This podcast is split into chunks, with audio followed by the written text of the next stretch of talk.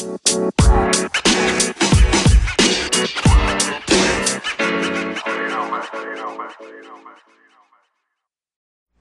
aí galera, tudo bem? Boa noite para vocês que estão nos assistindo, nos acompanhando na página da Nova Aliança Church para mais um de cara na palavra. É, eu peço que vocês comecem a apertar o botãozinho de compartilhar que está aqui do lado. É, você vai, se você estiver vendo no computador, ele vai aparecer aqui do lado. Então, se você estiver no celular, ele aparece aqui embaixo. Aperta o botãozinho de compartilhar, vai chamando, vai chamando seus amigos, bota nos grupos da igreja aí, bora, bora, bora. Começou, começou, começou, começou, começou, começou, começou, começou. E bora para bora para nossa aula, porque hoje vai ser muito interessante, a gente tem muito assunto para conversar. E vai chamando, cara, vai chamando, vai chamando, vai chamando, vai chamando que quando o bonde chegar, ele chega, né? Então, vai lá, chama o pessoal, compartilha aí na, na tua timeline, curte, manda os coraçãozinhos aí, digita aí eu cheguei, tô aqui, vamos lá, né? Segue a página da Nova Aliança se você não segue. Né? Curta páginas. Ali na, ali na aba de seguir, vai lá embaixo, né? passa o dedinho lá em cima, o mouse lá em cima e ativa as notificações para nossa live, para sempre receber notificação. Então, estamos organizando também o YouTube para voltar para a próxima live. Então, vai chamando, vai chamando, vai chamando. Fala para todo mundo que é, é só pelo Facebook hoje, tá bom? Então vai, chama aí, chama aí, chama aí, chama aí, chama aí, chama aí. Bora aprender todo mundo junto. Beleza? Então vamos orar para poder começarmos? Então curva sua cabeça, vamos falar com o Senhor. Pai, no nome de Jesus, que nessa noite o Senhor possa falar aos nossos corações, que o Senhor possa nos ajudar a cada vez mais analisar os nossos corações em mais profundo, para que nós possamos compreender, Pai, que o nosso coração é enganoso e desesperadamente corrupto mais do que todas as coisas. Nós não podemos conhecê-lo, Senhor. Mas o Senhor pode nos livrar dele, Pai. O Senhor pode transformar o nosso coração. Então, nos, nos ajuda hoje, Pai, a compreender um pouco mais sobre a idolatria, a podermos analisar o nosso coração para ver que tipo de deuses nós levantamos que competem com o teu temor, que tipo de deuses tememos juntamente com o Senhor. No nome de Jesus, Pai, nós te pedimos que ao perceber isso, Senhor possa nos libertar desses deuses. No nome de Jesus, amém. Então, nós estamos na segunda parte, na segunda aula sobre da série da, ou da minissérie Idolatrias do Coração. É? O título da nossa aula de hoje é Origem e Dinâmica da Idolatria. É? Hoje nós vamos entender um pouco mais como é a, a idolatria surgiu na humanidade é, e como ela vai se comportando. A gente vai dar uma introdução de como ela se comporta é, dentro dos nossos comportamentos e daquilo que a gente faz. Tudo bem? Então, na aula passada, fazendo um retrospectivo, uma retrospectiva aqui, nós vimos três coisas. A primeira, nós pensamos um pouco sobre que tipo de entendimento nós temos acerca da idolatria. Né? Nós entendemos, o nosso senso comum, o nosso entendimento comum é que a idolatria ela é um pecado particular, ou seja, ela é um pecado específico, né? ela é ali dado para algumas alguns tipos de pessoas, né? é um pecado particular, um pecado específico, ele é ele é essencialmente exterior, né? E exclusivo de exclusivo de alguns grupos ou pessoas, né? ou de outras religiões ou até mesmo para pessoas que se dobram a imagens e tudo mais, e relacionado exclusivamente ao culto público de devoção ou a devoção particular. Né? Ou seja, é algo que eu coloco ali a minha adoração, que eu coloco, que eu presto o meu culto, que eu ofereço qualquer tipo de coisa que possa agradar a essa imagem ou a esse Deus, né? Então nós temos aí esses quatro pontos, né? Um pecado particular, exterior, exclusivo de alguns grupos e relacionado a culto ou devoção. A produção hoje está bacana. e qual é o entendimento bíblico acerca da acerca da idolatria? O que a Bíblia mostra é que é que principalmente a idolatria ela é um pecado interior ela é um pecado que não está relacionado somente com as coisas que aparecem, mas ela é um pecado que está relacionado com a, com a dimensão interna, aquilo que é mais interno, o centro do homem, que é o seu coração. Nós entendemos também que a idolatria ela é um pecado radical, né? E não é de e radical não é de irado de extremo, mas é radical do sentido de raiz. Ele tem ele é a raiz de outros pecados. A gente vai dar uma revisada nisso hoje rapidamente. E ele é relacionado a, ele é relacionado a todos os aspectos da nossa vida, ou seja, não é só no momento de devoção de culto ou no momento onde eu presto adoração ou, ou eu me curvo a uma imagem, mas é, mas ela tem a ver com todos os aspectos, com todas as áreas da nossa vida, né? E por último, que ela, não, ela é um pecado universal, ou seja, ela não, ela não é específica para um grupo de pessoas, mas ela, ela faz parte de toda a humanidade. Tudo bem? E por último, o que nós vimos na aula passada foi uma definição preliminar de idolatria.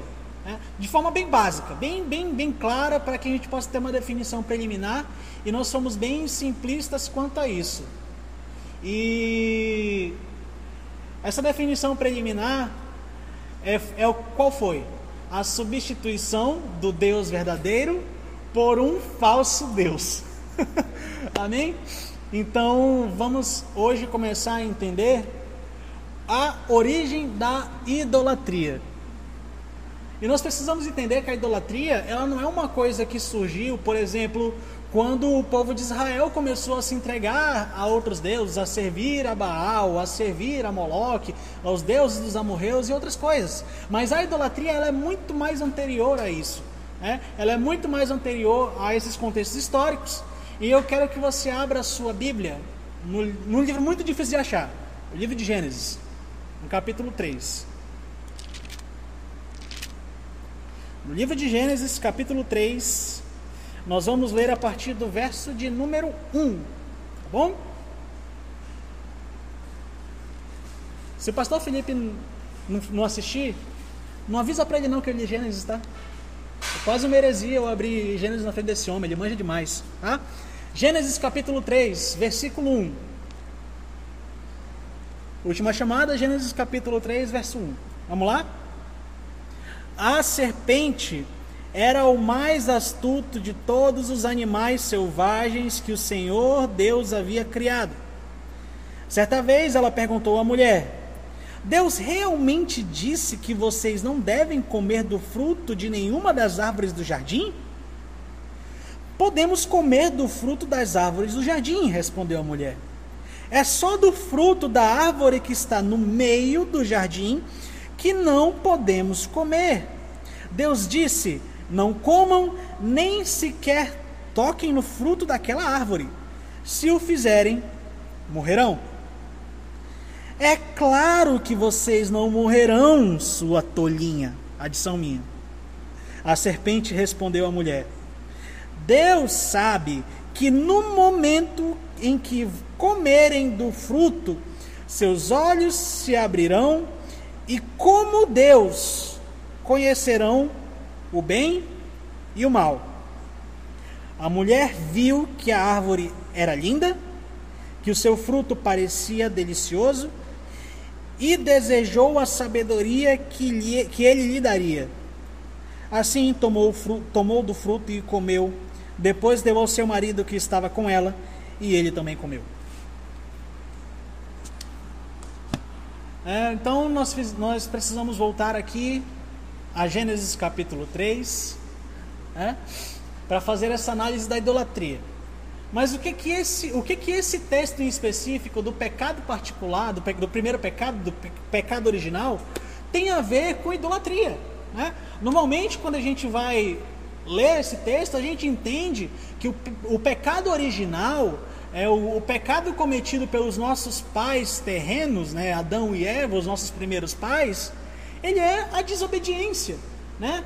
Calil, isso é claro, a gente pode ler aqui, não podia comer do fruto, ela foi lá e comeu e depois deu para Adão e o, e o Leso foi lá e comeu também. Isso é desobediência, né? Só que quando a gente começa a observar um pouco mais devagar esse texto, a gente começa a ver que a desobediência ela foi resultado de outra coisa. Né? Então eu quero que você acompanhe, eu quero que você preste muita atenção no, nesse texto. Vamos lá? Olha só. Olha, olha como a serpente chega. Né? Ela chega falando, ela chega arguindo, perguntando de Eva sobre aquilo que Deus tinha dito. Né? E a gente percebe, né, quem é da nova aliança já está, acho que careca de saber disso, que ela não sabia muito bem o que, ela, o que, o que Deus tinha dito. Né? Porque ela faz uma confusão entre as árvores. Ela diz que não poderia comer da árvore que estava no meio do jardim. E a árvore que estava no meio do jardim é a árvore da vida. É, então, e a árvore do conhecimento do bem e do mal estava ali do lado, não estava no centro. Né? Então ela não, ela não sabia muito bem o que Deus disse. E ela acrescentou que Deus, a, a ordem de Deus, algo que Deus não disse, que é o quê? Não e nem sequer toquem, porque senão vocês vão morrer. Quando a ordenança de Deus era só não comer. Né? Isso a gente pode observar ali nos capítulos anteriores de Gênesis. Então, eu não vou passar por isso. É, mas eu quero que vocês prestem atenção, eu quero que a gente preste atenção, justamente aqui no verso 4. Né? Olha o que a serpente diz à mulher, diz a Eva: É claro que vocês não morrerão. Respondeu, a serpente respondeu à mulher: Deus sabe que no momento que comerem do fruto, seus olhos se abrirão e como Deus. Conhecerão o bem e o mal. E como Deus. Em algumas traduções dizem: vocês serão como Deus, vocês serão iguais a Deus, conhecedores do bem e do mal. Então a gente começa a perceber na resposta da serpente que, não, que a desobediência ela não foi realmente o pecado, ela foi a consumação do pecado. Mas alguma coisa aconteceu antes no coração de Eva para que ela pudesse desobedecer a ordem do Senhor. E depois de ouvir a serpente falar, veja só o que foi que ela fez. A mulher viu que a árvore era linda. Em outras traduções, agradável à vista ou agradável aos olhos. Quem usa Almeida corrigida, corrigida e fiel, ou revista corrigida, vai estar agradável aos olhos ou agradáveis à, à vista. Ela viu que o seu fruto parecia delicioso, boa para se comer. E desejou a sabedoria que ele lhe daria, né? boa para dar entendimento. Ou seja, no momento em que Eva ouviu a voz do tentador, ela, algumas coisas começaram a mudar dentro do seu coração. Ela começou a desejar aquele fruto, era um fruto bonito. Alguns dizem que era um figo, eu, eu agradeço esse pessoal que estava lá para me contar. É, mas fora isso, é, ela desejou esse fruto, né, e ela confiou que esse fruto poderia suprir a necessidade dela. E qual era a necessidade de Eva no jardim? A gente pode pensar, mas como assim tinha alguma necessidade no jardim, gente? Pensa aí. O jardim era, o jardim era como se fosse o céu na terra, né? O lugar perfeito, o lugar que Deus fez, o lugar que Deus plantou e colocou o homem lá dentro, era tudo perfeito. Como é que tinha alguma necessidade ali dentro, gente? Tinha uma necessidade. A necessidade de direção, a necessidade de conhecimento. Porque a gente não tem muitos relatos sobre como era a terra antes do advento do pecado, antes da queda do homem. Tudo bem? A gente tem dois capítulos só aqui, né? De Gênesis 1 a 2 não dá muita informação.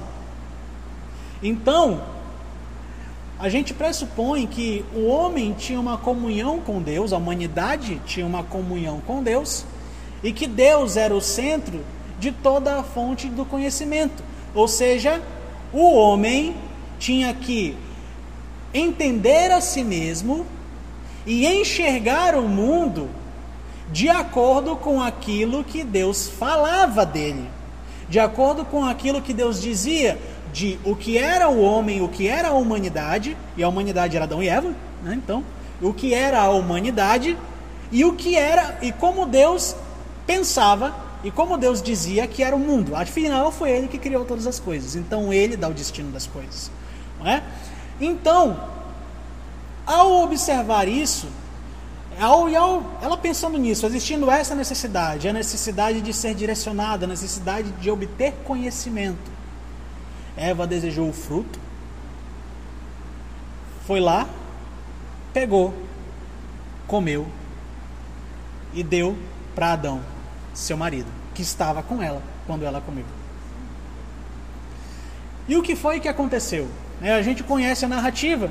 Depois que eles comeram, é, eles, os olhos deles foram abertos e de repente eles viram: Ah, eu estou nu. Ó, oh, estou nu. Eva, você está nu. Adão, você está nu. Como assim você está nu? Né? Como se nunca tivesse nu antes, né? É, mas estavam ali, estavam nus e começaram a ter vergonha, né? Ou seja, eles já não tinham mais o mesmo estado que eles desfrutavam antes de comerem desse fruto. Né? Ou seja, o que está acontecendo aqui? Né? Eva substituiu, lembra da, da, da, nossa definição preliminar de idolatria? É substituir Deus, o Deus verdadeiro, por um falso Deus. Bem, eu sou idólatra todas as vezes que eu idolatro, que eu coloco no lugar do Criador algo que foi criado. Presta atenção, presta atenção no serviço, ó, presta atenção nas aulas. Olha, olha o que eu acabei de dizer. Idolatria é todas as vezes, ou são todas as vezes, que eu coloco a criatura ou alguma coisa criada no lugar do Criador. Agora, com essa nova definição, a gente pode começar a pensar assim: o que pode ser um ídolo? Lembra da relação? Criador, coisa criada. O Criador está no trono, a coisa criada está servindo o Criador. O que eu faço? Eu troco de lugar, coloco o Criador servindo a criação. E a criação sendo o Deus, um falso Deus. Então, se as coisas criadas, se essa é a definição real de idolatria, qualquer coisa que seja criada pode se tornar um ídolo. Qualquer coisa que seja criada pode se tornar um ídolo. E ali no jardim foi isso que aconteceu. Eva colocou como objeto da sua idolatria aquele fruto. Por quê? Porque ele, aquele fruto supriria a sua necessidade de conhecimento. E ali a idolatria entrou na humanidade e nunca mais saiu. Né? E o que foi que aconteceu? Comeram do fruto e depois que ficaram com vergonhas, né? Oh Eva, você está nua. Oh, é, oh Adão, você está nu. Oh, que surpresa. Oh, que inusitado, né? O que, que eles fizeram? Eles costuraram umas folhas de figueira para tapar ali a parte de baixo que estava desguarnecida, né? Tava batendo um vento meio frio. Então colocar ali, né? Porque estava com vergonha. Como assim, né? E isso já começa a mostrar como é que a idolatria começa a mexer na, na dinâmica da nossa vida. A gente começa a querer tratar as coisas como se nós pudéssemos realmente consertá-las. Né?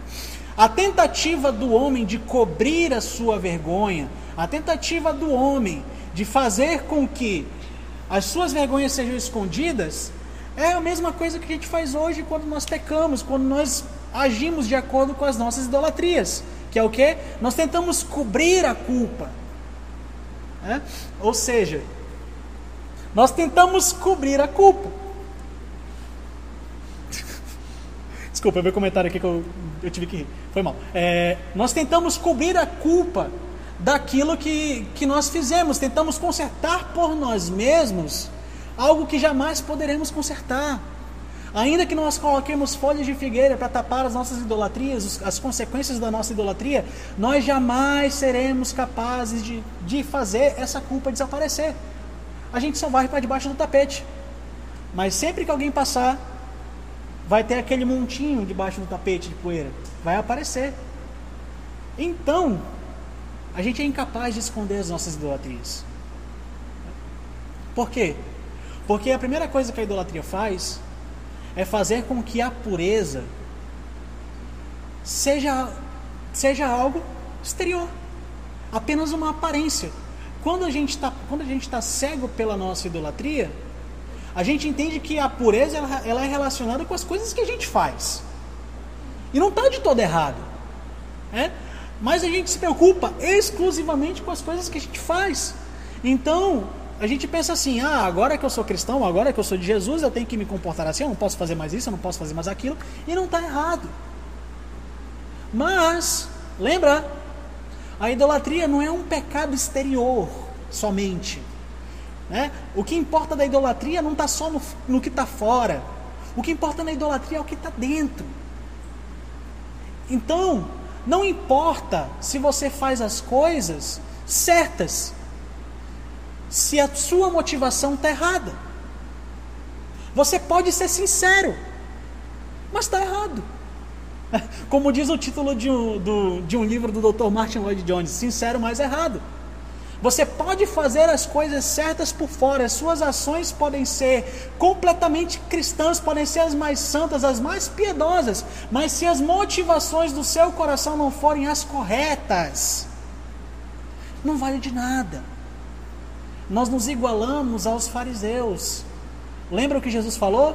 Que eles são sepulcros, eles eram sepulcros caiados. O, o que, que é um sepulcro caiado? É uma sepultura no dia dos finados. Se, se você tem algum ente querido que já não está mais entre nós, que infelizmente faleceu, no dia dos finados você vai visitar esse, esse ente querido. E o que você, e que, e que você, vai, o que você faz? Você leva flores, né? alguns, alguns pedem para limpar um pouco a sepultura, deixar tudo bonitinho, né? envernizado lá, tudo mais. E quando você olha, é bonito, entendeu? Tudo florido, tudo brilhando, encerado e tal, tudo bem bonitinho. Mas por dentro, o que, que tem dentro de uma sepultura? É, o que está lá dentro? Nada mais que podridão. Então não adianta nada ter essa beleza toda é, exterior se as suas motivações, se a motivação do seu coração não está de acordo com aquilo que você está fazendo. E com estar de acordo é, se você pratica boas obras, se você está praticando aquilo que Jesus ordena, mas se o seu coração não está em conformidade com a palavra, que é em gratidão, em alegria por aquilo que você recebeu, tudo que você fizer é inútil. Forte, né? Tudo que nós fizermos não vale de nada se a motivação do nosso coração não for a correta. E qualquer coisa que não estas são que são as é, for, se forem a razão de nós fazermos as coisas, né, ou seja, se não se nós fazemos as coisas para Deus ou vivemos uma vida santa, não por gratidão ou por alegria, a gente precisa começar a revisar. Porque provavelmente o nosso coração está servindo a um ídolo. Pode ser a sua posição social, pode ser o seu. Não sei. Né? Pode ser a sua posição social, pode ser a imagem que você quer que as pessoas tenham de você, pode ser a segurança que você quer ter das pessoas não julgarem você. E o que mais que a idolatria fez? Ela mudou o relacionamento entre homem e mulher. Se você perceber em Gênesis 2, quando a mulher é, é formada, quando a mulher é criada, Adão chega e diz: Esta é ossos dos meus ossos, carne da minha carne, esta foi tirada de mim, portanto será chamada mulher. Né? Mas agora que quando Deus aparece no jardim, quando Deus chega no jardim, ele, ele, que que, o que, que Adão faz? Essa mulher que o Senhor me deu, que o Senhor me deu, né? esse trem, esse negócio aqui que o Senhor colocou do meu lado, foi ela que me deu o fruto e eu comi. Ela me enganou e eu comi. Esse negócio aqui, que o Senhor fez.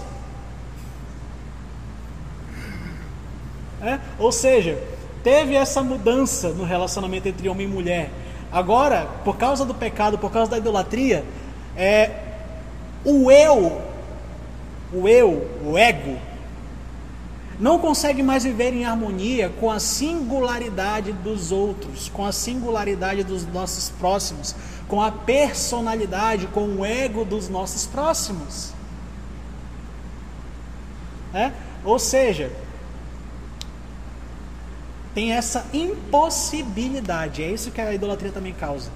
Impossibilidade de convivência harmônica entre o eu de um indivíduo e o seu semelhante. Eu não consigo suportar o meu irmão. Por quê?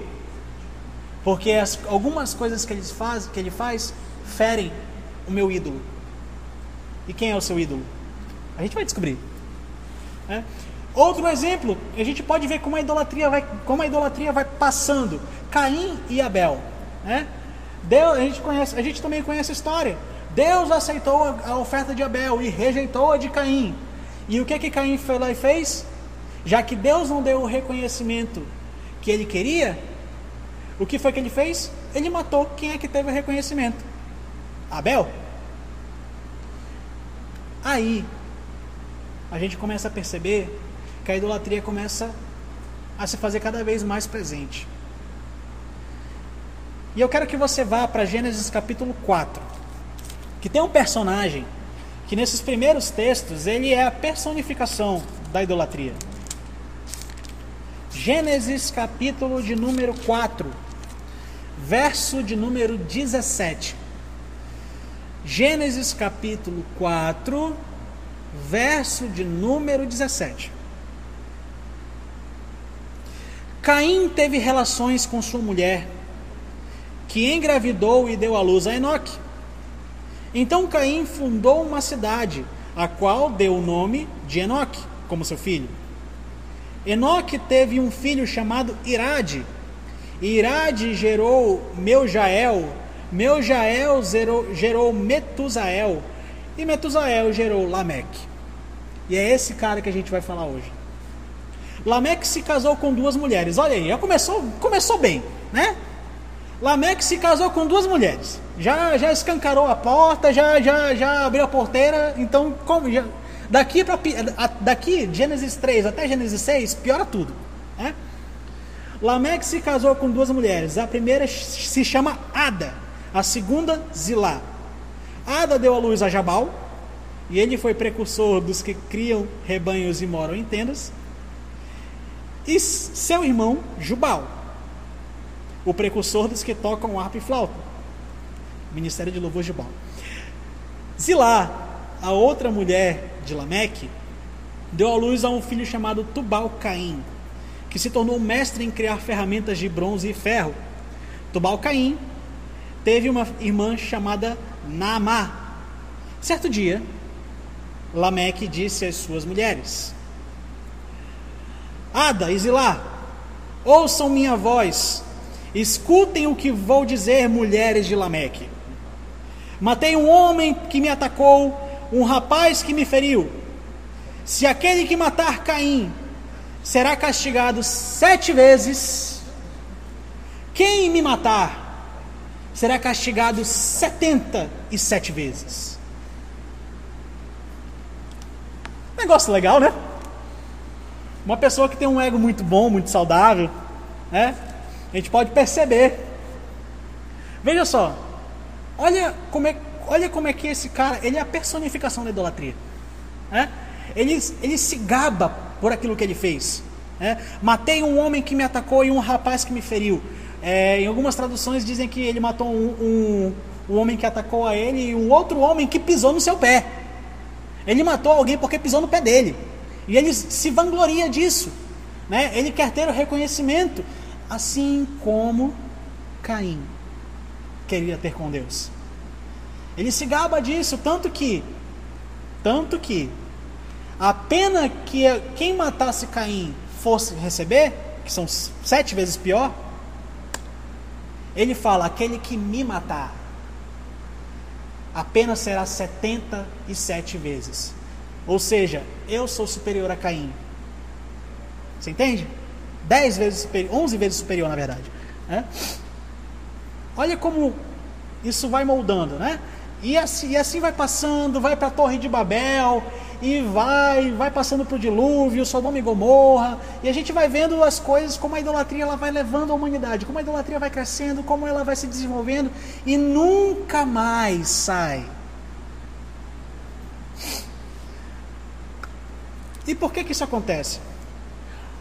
Nós, seres humanos, nós vamos falar aqui agora, nós falamos agora da origem da idolatria, nós vamos falar agora das raízes da idolatria. É, onde é que ela está? Onde é que ela tem? Onde é que ela se? Onde é que ela se intoca? Onde é que ela cria raízes? Né? No que que ela se alimenta? No que que ela, no que que ela se sustenta para que ela seja tão perene na história da humanidade? Para que ela seja tão permanente? Para que ela seja tão presente? É? A humanidade é carente por natureza. Então entenda, desculpa pelo soco, é, mas entenda, na, por natureza nós somos seres carentes. Aí os que estão solteiros, né, aproveitam. É verdade, eu sou, eu quero um mozão. Não, cara, não é só disso que eu estou falando. É, volta aí, volta aí.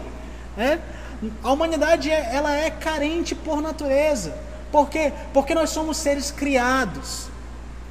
Nós não somos autossuficientes, nós não fomos feitos para sermos autossuficientes. Nós não conseguimos suprir as nossas próprias necessidades.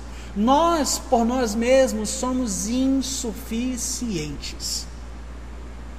Então é impossível que nós possamos lidar com as nossas próprias necessidades por nós mesmos. Né? Se você tiver coragem, digita aí no chat: Eu sou carente. Duvido. Que mais? Nós somos, por natureza, seres religiosos. E com isso eu quero dizer que nós somos adoradores por natureza. Nós nascemos para sermos voltados a outra coisa, para devoltar os nossos corações a outro, para se voltar a outro, viver em função de outro, ser guiado por outro. É? Possuímos a necessidade de estabelecer uma relação, vamos lá, de confiança, amor e obediência. Vamos lá, bora repetir. Você está aí comigo, mas a gente está em aula. Né? Você está aí do outro lado, eu não estou te vendo, mas você está me vendo. Então bora lá, repetir, repetir em voz alta esse trem aí. A gente tem a necessidade de estabelecer uma relação. Vamos lá, repete em voz alta aí, não digita não, repete em voz alta. Está em aula de confiança. Repete, confiança. Isso aí. Amor. Repete, amor. Isso aí. E obediência. Repete, obediência. Ou seja, no, nós precisamos estabelecer uma relação de confiança, amor e obediência com qualquer coisa que possa suprir as nossas necessidades espirituais mais básicas. Todas, a, todas as coisas que, que podem, de alguma forma, tentar suprir uma necessidade espiritual minha, por exemplo, Eva tinha uma necessidade de direção, tinha necessidade de conhecimento. Qualquer uma dessas coisas eu vou, eu vou colocar, eu vou entrar em uma relação de confiança, eu vou depositar a minha fé nesta coisa, eu vou desejar, eu vou amar essa coisa e vou servir, vou obedecer, viver segundo esta coisa. Bem? Então, nós somos carentes por natureza e nós somos adoradores por natureza. Por último, o homem no seu no seu plano inicial, no início do plano, ele era teocêntrico, ou seja, Ele era voltado para Deus, ele era um adorador de Deus, ele dependia de Deus, ele, ele ouvia as palavras de Deus, ele ouvia a voz de Deus, era religiosamente voltado para Deus. E quando eu quero dizer religiosamente, eu estou falando, eu tô falando de hábito, eu estou falando de, de ações, eu estou falando de ter uma vida devota, eu estou falando de servir. Tudo bem? É disso que eu estou falando, de ter todos os seus desejos, todos os seus amores é, e toda a sua rotina voltada a Deus. Tá bom? Então, o homem é religiosamente voltado para Deus, para Deus. Ele era assim. E o que aconteceu? Quando a voz do tentador entrou e o homem atendeu, ele foi redirecionado, ele foi bagunçado. É por quê? A voz de Deus trouxe harmonia para o mundo. A voz de Deus criou as coisas, a voz de Deus criou o universo, a voz de Deus estabeleceu as estrelas, os planetas, os sistemas solares, a voz de Deus estabeleceu a gravidade, a voz de Deus estabeleceu as forças, como os planetas giram, a voz de Deus estabeleceu a luz, a voz de Deus estabeleceu as trevas, a voz de Deus criou o céu, o mar, as árvores, né, a flora, os animais, a fauna, nos criou. Tudo bem? Todas essas coisas foram feitas pela voz de Deus, exceto o nosso corpo que foi formado. Deus pegou as mãos lá e colocou a mão no barro e fez, e fez a gente. Então, Deus trouxe, Deus criou o universo em harmonia, em constante harmonia. Quando a voz do tentador, quando a voz, a voz do tentador entrou, ele trouxe uma desarmonia total. E isso aconteceu até mesmo dentro de nós. O que aconteceu? Ele bagunçou os nossos desejos. Os nossos desejos não são ruins, mas o que a idolatria faz é que ela bagunça eles. É? E como foi, e como foi que. E o que, qual é o resultado dessa desarmonia? O resultado dessa desarmonia é que depois da queda, o homem se torna egocêntrico. É? A queda redirecionou o nosso impulso religioso, redirecionou a nossa confiança, redirecionou o nosso amor e redirecionou a nossa obediência. O homem se tornou egocêntrico, ou seja, ele estava voltado para Deus e a idolatria fez com que o homem se virasse para si mesmo. Ou seja, houve essa troca de lugar entre Criador e criatura. Então, todo o lance da nossa vida é sempre tentar colocar Deus de joelhos e nós no trono. E uma religião que tenta colocar Deus de joelhos não merece respeito. Tudo bem? Jonas Madureira disse essa, não é minha não, tá? É... E Calvino, analisando a condição humana, ele disse uma, ele disse uma coisa muito bem acertada. É uma frase bem famosa que a nossa imaginação é uma fábrica de ídolos. Quem é mais ligado um pouquinho em alguns aspectos filosóficos sabe que quando ele fala de imaginação, ele fala de toda a nossa ideia de desejo, toda, toda a ideia que a gente tem de boa vida, aquilo que a gente almeja, o que é o nosso, o que é o nosso fim, o que é o nosso alvo, aquilo que a gente chama de telos, o que é o nosso fim último, né? a, a razão pelo qual nós vivemos. É, é isso que é imaginação, né? Em, uma, em, um modo mais simples de dizer essa, de falar essa frase é que o nosso coração é uma fábrica de ídolos. Nós constantemente, por causa da nossa natureza, por causa da natureza pecaminosa que nós lutamos muito para submeter ao Senhor totalmente, ela faz com que, os nossos, que o nosso coração erga ídolos para si. Igual igual os homens, os anciãos lá no livro de Ezequiel que a gente leu lá passada, lembra?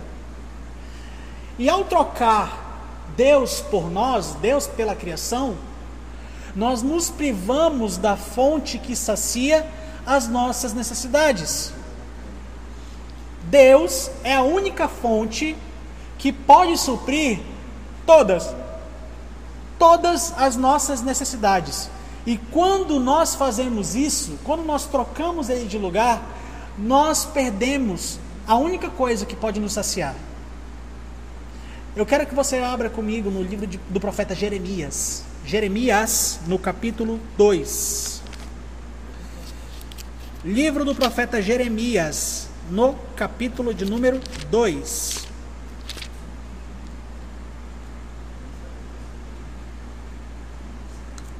Jeremias, capítulo 2, no verso 12, Jeremias 2, 12. Os céus se espantam diante disso, ficam horrorizados e abalados, diz o Senhor. Pois o meu povo cometeu duas maldades. Abandonaram a mim a fonte de água viva e cavaram para si cisternas rachadas que não podem reter água. Ou seja, a idolatria faz com que o nosso coração tente suprir a necessidade que temos de Deus, as necessidades espirituais que somente Deus pode nos dar, tentando entulhar coisas criadas dentro do vazio que existe no nosso coração. E nós tentamos lá ficar, ficar brincando de Tetris. Vocês que são mais antigos aí jogaram Tetris, lembra? O joguinho de ficar encaixando as pecinhas? Pois é, tenta ficar encaixando, tenta ficar tenta tapar esse vazio do tamanho de Deus que existe no coração do homem. Colocando coisas criadas e criaturas e criação, e objetos e pessoas, ideais políticos, governos, pessoas, na falha tentativa de tentar saciar a nossa sede, nós cavamos para nós mesmos cisternas que não conseguem reter água. E cada vez mais tentamos nos afastar da única fonte que pode matar a nossa sede, do único alimento que pode saciar a nossa fome. É isso que acontece. Essa, essas são as raízes da idolatria. É isso que ela faz com o coração humano. Você consegue perceber como isso vai trabalhando a nossa vida como um todo? Como não é só, como a gente costuma dizer, como a gente costuma dizer do, do catolicismo romano, que se devota a imagens ou a qualquer outra religião que, tra que traga imagens e que se devotam a elas, que fazem sacrifícios a elas, mas que a idolatria ela começa a mexer tão profundo na nossa, nossa vida, ela mexe tão sutil no nosso coração, que acaba que a gente não percebe e acha que estamos servindo a Deus. E o ídolo que a gente pode fazer também é uma imagem que nós temos de Deus, que não é o Deus das Escrituras. Isso também pode ser um ídolo. A gente pode estar servindo a uma imagem que nós mesmos criamos de Deus e dizemos que ela é Deus. Quando na verdade ela é só aquilo que nós queremos que Deus seja. Entende? Então a idolatria ela vai mexendo muito mais profundo do que a gente pode imaginar. E ela tem uma, e ela tem uma dinâmica. Qual é essa dinâmica? A idolatria ela é um pecado que ela nunca aparece sozinha. Igual galeroso. Nunca está sozinho, entendeu? Sempre aparece no plural. É sempre a idolatria e mais uma galera. E correndo o, o risco de ser bem simplista, né, de ser bem, bem raso na explicação, a idolatria ela é um pecado tridimensional. Pega o óculos 3D e põe aí. É brincadeira. A idolatria é um pecado tridimensional. Por quê?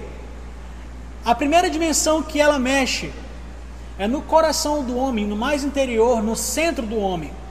E faz com que o homem seja o Deus de si mesmo, o próprio Deus, com que o homem adore a si mesmo. Então, líderes, pastores, discipuladores, fiquem atentos aí, tá? Porque essas dimensões são muito importantes para que vocês possam ajudar aqueles que estão com problemas, presos em pecados que são habituais, né, pecados que a gente gosta de chamar de estimação, e que não conseguem ser libertos. Né? A gente, eu vou já comentar um pouco mais sobre isso. A primeira dimensão que mexe é no coração do homem, no centro da idolatria, né, o centro da adoração, o coração do homem, e faz com que o homem seja o Deus, o próprio Deus, ele, ele mesmo é o próprio Deus. Ou seja, todo movimento de idolatria, ele nada mais é do que uma adoração a si mesmo. Tudo bem?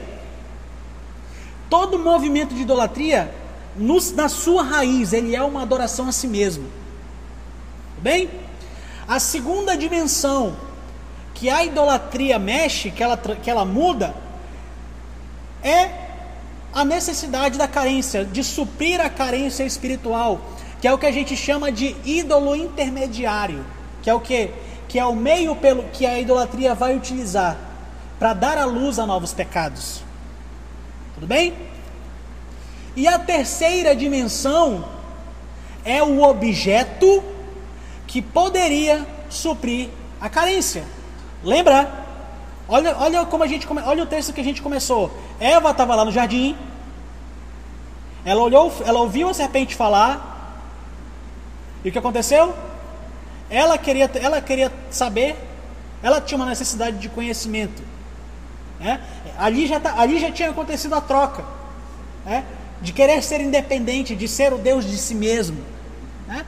E o que, e o que foi que, e o que foi que essa que no momento que ela, que ela idolatrou a si mesma.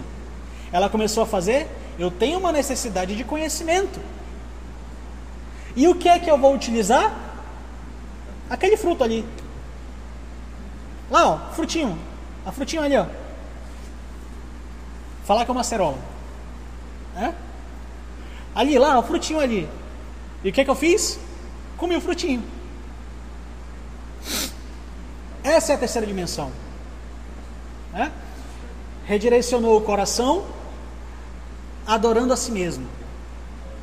Viu uma necessidade, ah, eu quero, eu quero ter, eu quero me direcionar, eu quero ter conhecimento, eu quero saber das coisas e, saber, e saber e entender por mim mesmo.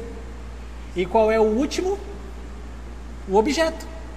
Se eu comer esse fruto, ele vai me dar o que eu quero. Entendeu? Esse último a gente chama de ídolo funcional. Por quê? Porque ele pode ser descartado. Entendeu? Não é, é, não, é, não, são, não é só uma coisa que vai. Não é que existe uma coisa específica para cada necessidade. Não. Existem diversas coisas específicas para várias necessidades, entendeu? Por exemplo, se você. Se, se você. Você, idólatra de si mesmo. Né? Você quer ter, você idolatra o sentimento, é, você idolatra o estado de se sentir bem, de se sentir alegre, de se sentir desinibido, né? Você, você quer, você tem essa necessidade, você sente de, de querer ser mais aberto com as pessoas, de ser mais desinibido, de ser mais solto. O que é que você faz? Talvez você se entregue à bebida, que é o ídolo funcional ou o ídolo de superfície como a gente chama, né? O ídolo funcional ou o ídolo de superfície é o resultado de toda essa cascata. Entende? Então, aquilo que aparece é resultado de uma coisa que acontece muito antes, que começa com eu tentando colocar Deus de joelhos e eu governando. Bem? E essa última dimensão ela frequentemente se alimenta das dádivas, das coisas que, recebe, que a gente recebe. Por exemplo, é, se eu quero. Deixa eu pensar aqui. Se eu quero ser rico. Hum? Se eu, tenho necessidade, se eu sinto a necessidade de ter uma segurança. Eu quero ser rico. E aí eu trabalho, trabalho, trabalho, trabalho, trabalho, trabalho, trabalho, e Deus prospera meus esforços e me faz rico. E o que acontece? Eu começo a me preocupar, eu começo a me preocupar com o meu dinheiro. Eu começo a me tornar mais avarento, eu começo a querer mais. Eu começo a ser ganancioso. Eu começo a talvez é, cometer corrupção para conseguir dinheiro. Você está vendo como é que a coisa, como é que a coisa vai abrindo uma rede? Você está vendo como é que isso é tão, como, como isso é tão fácil de fazer? E em vez de reconhecermos que Deus prosperou os nossos esforços e nos fez enriquecer, a gente pega aquilo que Deus nos deu e coloca no trono e tira Deus de lá. Entendeu? Então, em resumo, a dinâmica da idolatria é essa aqui, ó. É um ato de serviço a nós mesmos que consiste na tentativa de suprir as nossas carências como necessidades finais. Como assim necessidades finais?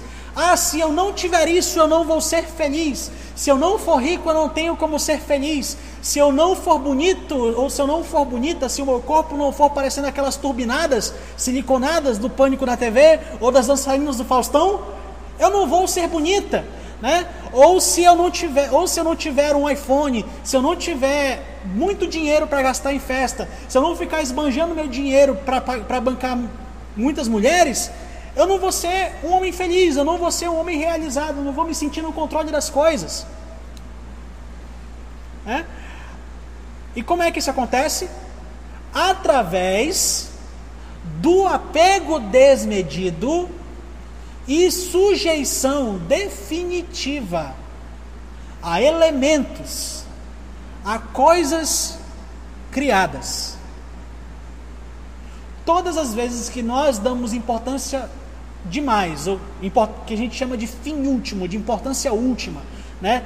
Ah, o fim supremo, a importância suprema, como se fosse a base do nosso viver.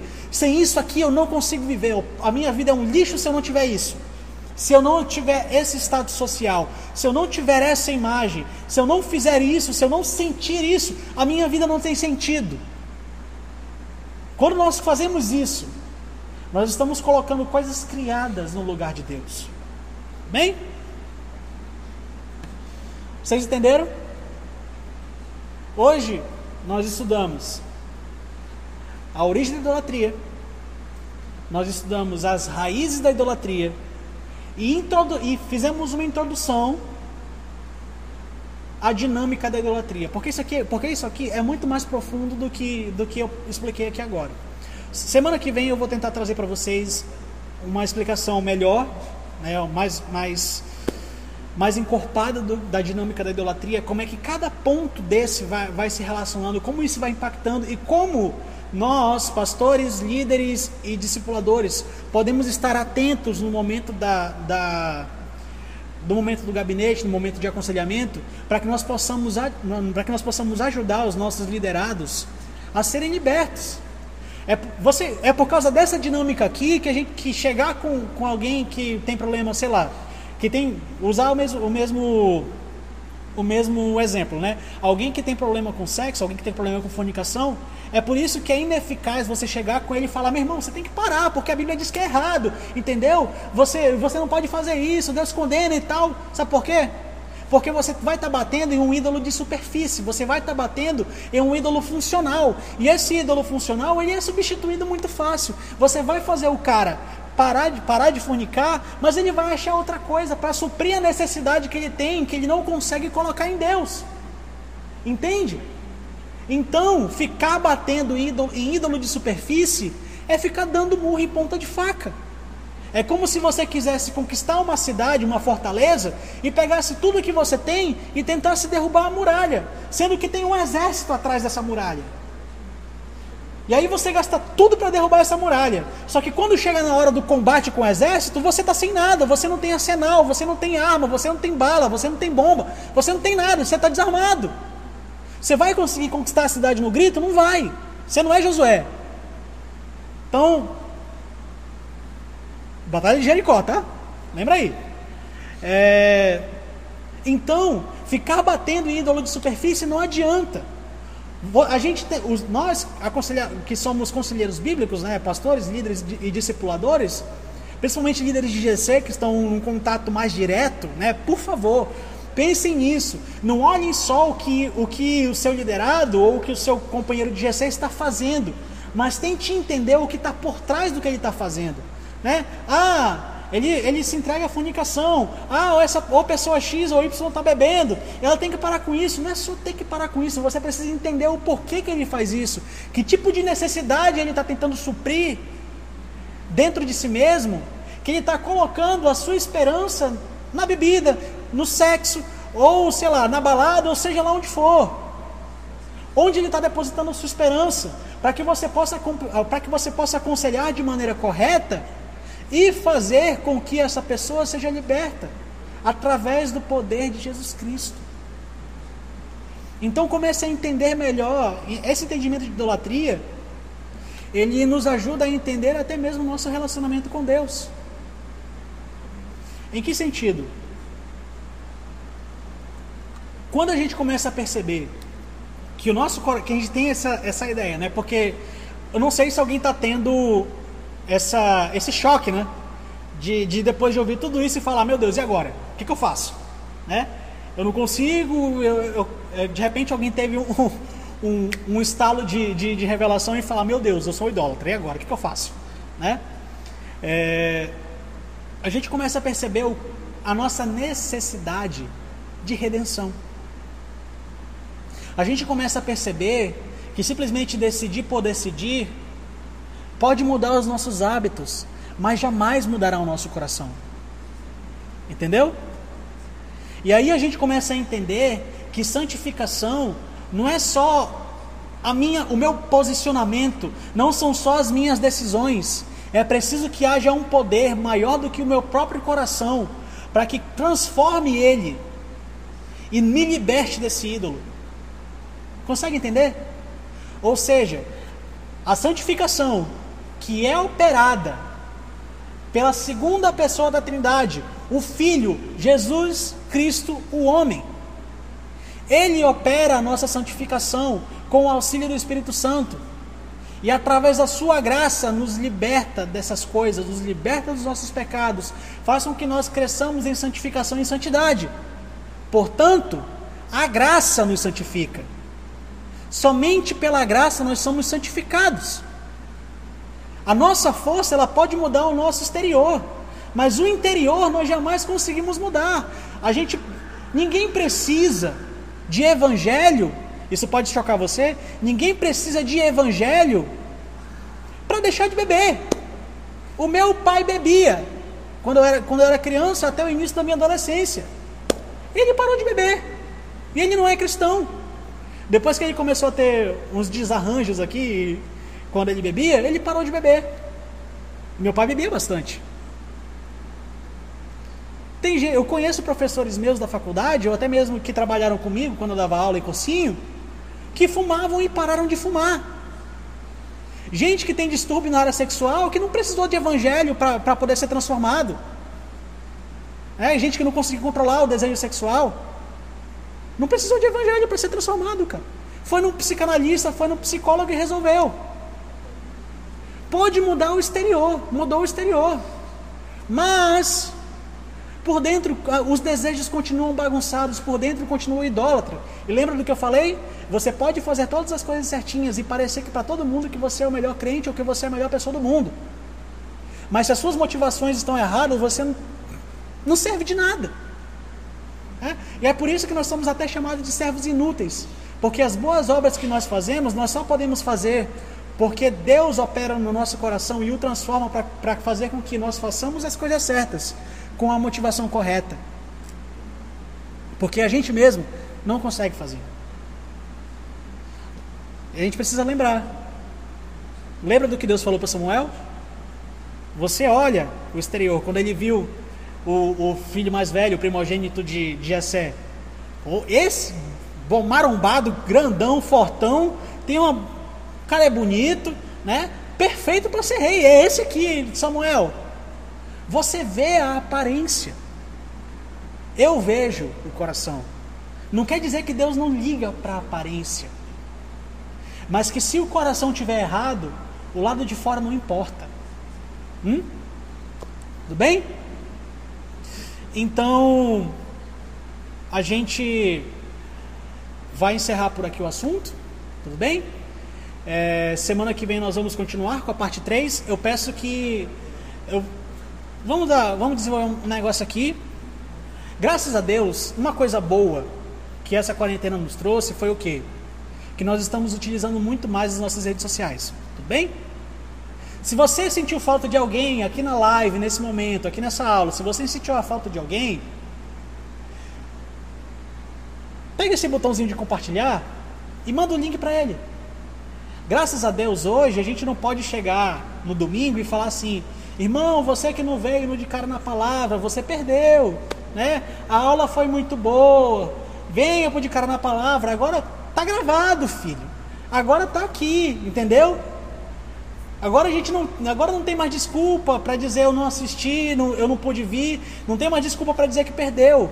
Pega isso e manda para esse cara. Se você está sendo abençoado, ouvindo, ouvindo não só as nossas aulas, mas a presença de Deus nos cultos e tudo mais, agora você pode compartilhar. Né? Se na segunda-feira alguém falou, poxa, eu não consegui assistir o culto, vai lá no YouTube, aperta no botão de compartilhar, manda pro WhatsApp e fala para ele, assiste aí, miserável. Entende? Se o de cara na palavra tem sido revelador, que está, sendo, se está abençoando a sua vida, compartilha, manda para as pessoas, está gravado, entendeu? Talvez aqui é, a gente consiga fazer o download e subir isso no YouTube.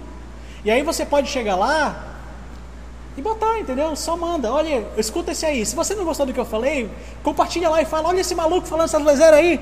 Fala, né? Pode falar, só compartilha, entendeu? Então, vai lá, compartilha, vai. Tá tudo gravado, ninguém mais pode perder nada, tá? Então vai chamando, vai passando, vai passando, vai passando por favor, curtam a página da igreja, ativem as notificações, sigam a página da igreja, né, para que quando entremos em live, se você não ativou ainda, você possa ser notificado, que seu celular vai vibrar lá, né? Vá também no canal do YouTube, ative o sininho lá, se inscreve no canal. Tô bem youtuber, né?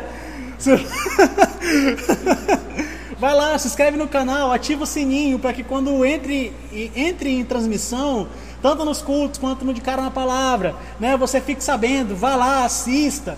Inclusive, se você quiser assistir, o YouTube é uma plataforma melhor, tá? Então vá lá, se inscreve no canal, faz essas coisas que eu falei aí, comenta lá, né? Chu, chei, chá, manda os foguinhos, manda Deus, amém, glória a Deus, coisas que vocês gostam de falar lá. É, vai lá, participa, movimenta esse negócio aí, que quanto mais você movimentar, mais a nossa igreja vai conseguir alcançar pessoas que precisam ouvir a palavra. Quanto mais você compartilhar na sua timeline os cultos e as nossas aulas, mais pessoas podem ser alcançadas através do seu, do seu compartilhamento. Né? Joga nos grupos da igreja lá, pega o link do YouTube mesmo, joga no grupo da igreja, que aí o WhatsApp tem uma funçãozinha que você pode assistir sem entrar no YouTube, lá fica na janelinha pequena e tal. Vai lá, manda, seja, seja chato, propague o evangelho apertando o botão de compartilhar. É? É. Tem mais alguma coisa? As contas estão aqui embaixo? Então, então, se você está sendo abençoado, não só pelas aulas, mas pelos cultos que, é, que têm sido transmitidos, pelas palavras que você tem ouvido, se você tem sido confortado, se você tem se sentido seguro, se você tem sentido, se, é, sentido que Deus tem cuidado da sua família, se, nós, se a igreja tem servido a você, se, Cristo, se você tem ouvido as palavras de Deus através dessa igreja, então que em gratidão você possa pegar aqui as contas que estão aqui embaixo, entregar o seu dízimo, trazer a sua oferta, para que Deus possa cada vez mais se alegrar com a manifestação da graça dele na sua vida. Né? Aqui nós estamos tendo um momento de comunhão. Lembra a última, a última aula de Gálatas? É um momento de comunhão, onde há um compartilhamento, uma coinonia, onde eu compartilho, onde quem está aqui compartilha os dons espirituais que recebeu. E se você tem os dons materiais, compartilhe conosco. Amém? Então vamos orar para encerrar é, a nossa aula. Pai, que no nome de Jesus, o Senhor possa, meu Pai, firmar essas palavras nos nossos corações. Que nós possamos, meu Deus, saber investigar bem os nossos corações e pedimos a ajuda do Teu Espírito Santo para isso. Que nós possamos nos autoexaminar, Senhor e ver o que em nós ainda não está em conformidade com a tua palavra. Que tipo de ídolos levantamos nos nossos corações? E de que maneira nós podemos, meu Pai, através da tua graça, sermos santificados e crescermos em santidade? Que no nome de Jesus, meu Pai, cada palavra que nós ouvimos, cada sermão, cada sermão que cada louvor, Senhor, que possa ser lançado através das, das mídias da igreja, que nós possamos receber, meu Pai, e que, e que essa semente possa plantar em boa terra e crescer como uma gratidão, como uma expressão de gratidão ao Senhor. Que no nome de Jesus o Senhor possa nos guardar nesse momento caótico, nesse momento de pandemia, e que nós possamos mais uma vez estar juntos, Senhor, tanto na live e futuramente presencialmente, para louvar o Senhor, engrandecer o Senhor e participar da comunhão que é a tua igreja. Em nome de Jesus. Amém e amém. Até mais.